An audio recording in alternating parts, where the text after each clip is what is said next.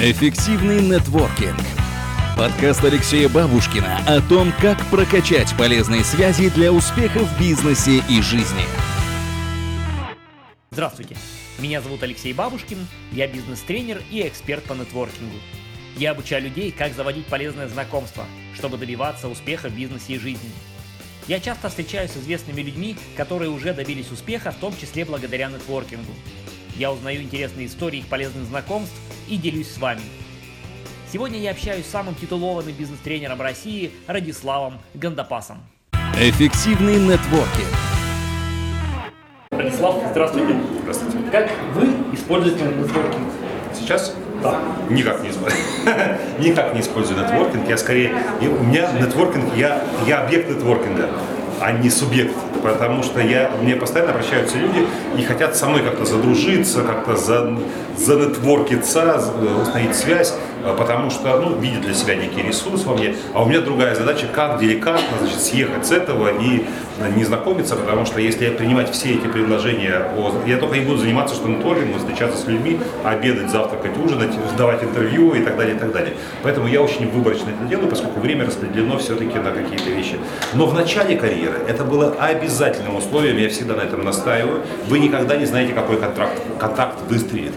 Вы никогда не знаете. Некоторые люди, они как бы, вот, я буду ходить только туда, где находятся мои клиенты. Но это парадоксальная вещь.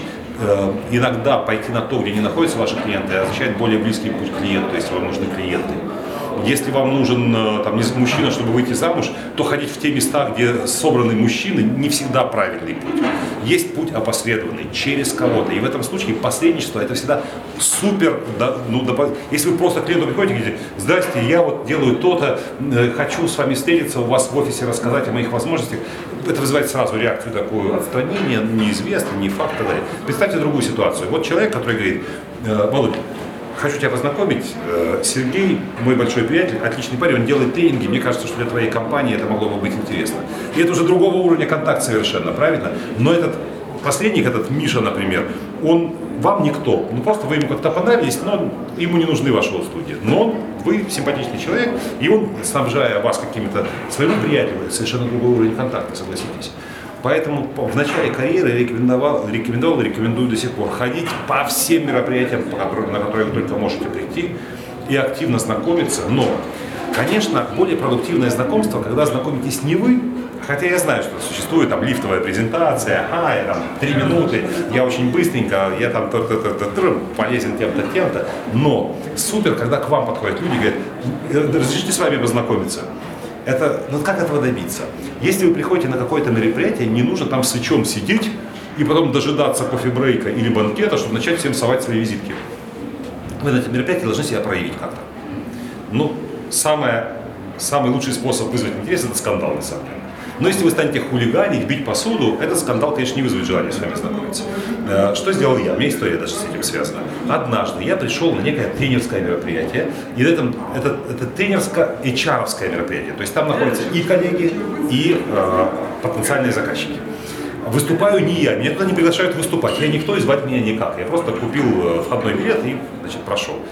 И потом говорят, задавайте вопросы выступающим. И люди стали задавать, а как использовать вот это? А как вы, значит, додумались до таких прекрасных идей и так далее. Я думаю, ну такие вопросы неинтересны, они не вызовут никакой, никакого резонанса.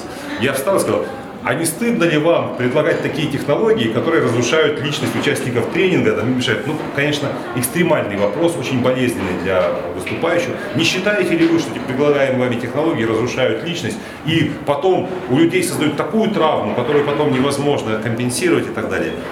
И выступающая смутилась. Как ни странно, тренер должен дер- держать удар. Она смутилась, стала как-то оправдывать технологии. Ну да, но вы знаете, в ряде случаев бывает, однако. И вот явно съехала, она не смогла грамотно ответить на этот вопрос. И потом ведущий, чтобы исправить ситуацию, говорит, ну может быть, зале кто-то хочет ответить. Такой вопрос вызвал резонанс. И началась такая дискуссия неуправляемая, такой галдеж прямо. И никто не запомнил, кто в нем участвовал, кто высказывался, но кто ее посеял, запомнили все. И потом, когда люди, ну какой-то кофе-брейк, как бы люди стали свободно общаться, ко мне выстроилась очередь людей с визитками, там, а кто вы, чем вы занимаетесь, почему такой вопрос возник. Вы знаете, а я с вами согласен. А кто-то подошел и сказал, категорически не согласен, я использую технологии, у меня не было еще случая такого, нате вам мою визитку, если хотите в этом убедиться. Люди, а я стал свои визитки давать в ответ. У меня возникли какие-то транзакции коммуникативные, а я стал с людьми общаться, объяснить свою позицию, чем я занимаюсь, это вызвало интерес, и потом у меня была интересная штука. Не было прямых заказов на тренинге, это, не, вот, это неправильно, когда вы от нетворкинга требуете моментального заказа. Это неправильно. Если вы себе ставите такую цель, вы становитесь очень навязчивым и очень переживаете потом, что ни одного заказа даром сходил на вечеринку. Ваша задача сеять зерна, пожинать э, плоды будет время потом. Некоторые такие контакты выстреливают спустя годы, обеспечивая вам поток запросов на ваши, на ваши услуги. Я раздал несколько визиток и договорился с людьми о следующем. Рекомендуйте меня, я рекомендую вас рука руку моет. Да? Вот если кому-то нужен тренинг по публичным выступлениям, вы ко мне отправляете. Если кому-то нужен тренинг по переговорам, по переговорам, я к вам. Договорились? Договорились. Я провожу тренинг по публичным выступлениям, меня спрашивают, а вот по переговорам кого вы? У меня есть вариант. Тысяч, ну там, без всякой комиссии, просто, ну, джентльменское соглашение. И вы знаете, это выстрелило, это обеспечило мне какой-то поток тренингов, не слишком большой, но тем не менее, каждый месяц один-два дополнительных тренинга я получаю. Нужно заинтересовать собой, а не совать себя вот, как знаете, плохой, наверное, пример, но тем не менее, как, как, девочка, как девушка на дискотеке, да, она не должна подходить и говорить, мужчина, танцуйте со мной. Но она должна так стоять, чтобы мужчина не мог не подойти. Эффективный нетворкинг. Если, конечно, если у вас есть возможность выступить где-то, телевидение, радио, блог, э, э профессиональная тусовка, конференция, конгресс, форум, у всех дефицит спикеров все мероприятия испытывают дефицит спикеров. Поэтому, если вы можете выступать публично, если у вас есть навык, если вы прошли тренинг или посмотрели мой фильм, идите и выступайте. Вы гарантированно получаете какое-то количество входящих контактов. Супер, это самое лучшее, что я могу а вы когда тоже переехали в Москву, не можно уже сейчас смело говорить, что покорили столицу. А вот какой ваш совет, какая рекомендация по нетворкингу, как все-таки приехав в новый крупный город, в том числе в Москву, в столицу, э, где, ну, можно сказать, люди волки, э, все заняты собой, как обрасти связи, как завести полезное знакомство, с чего начать человеку, который приезжает покорять Москву. Да, Алексей, вы правы совершенно.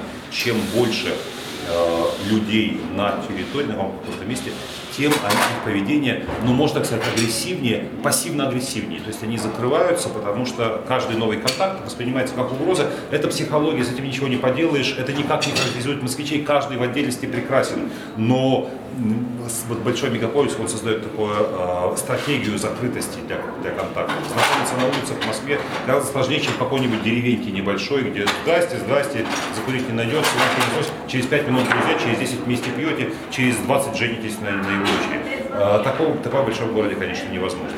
Установление контактов было настолько сложным, что я отпраздновал в Москве два дня рождения и два Новых года абсолютно один.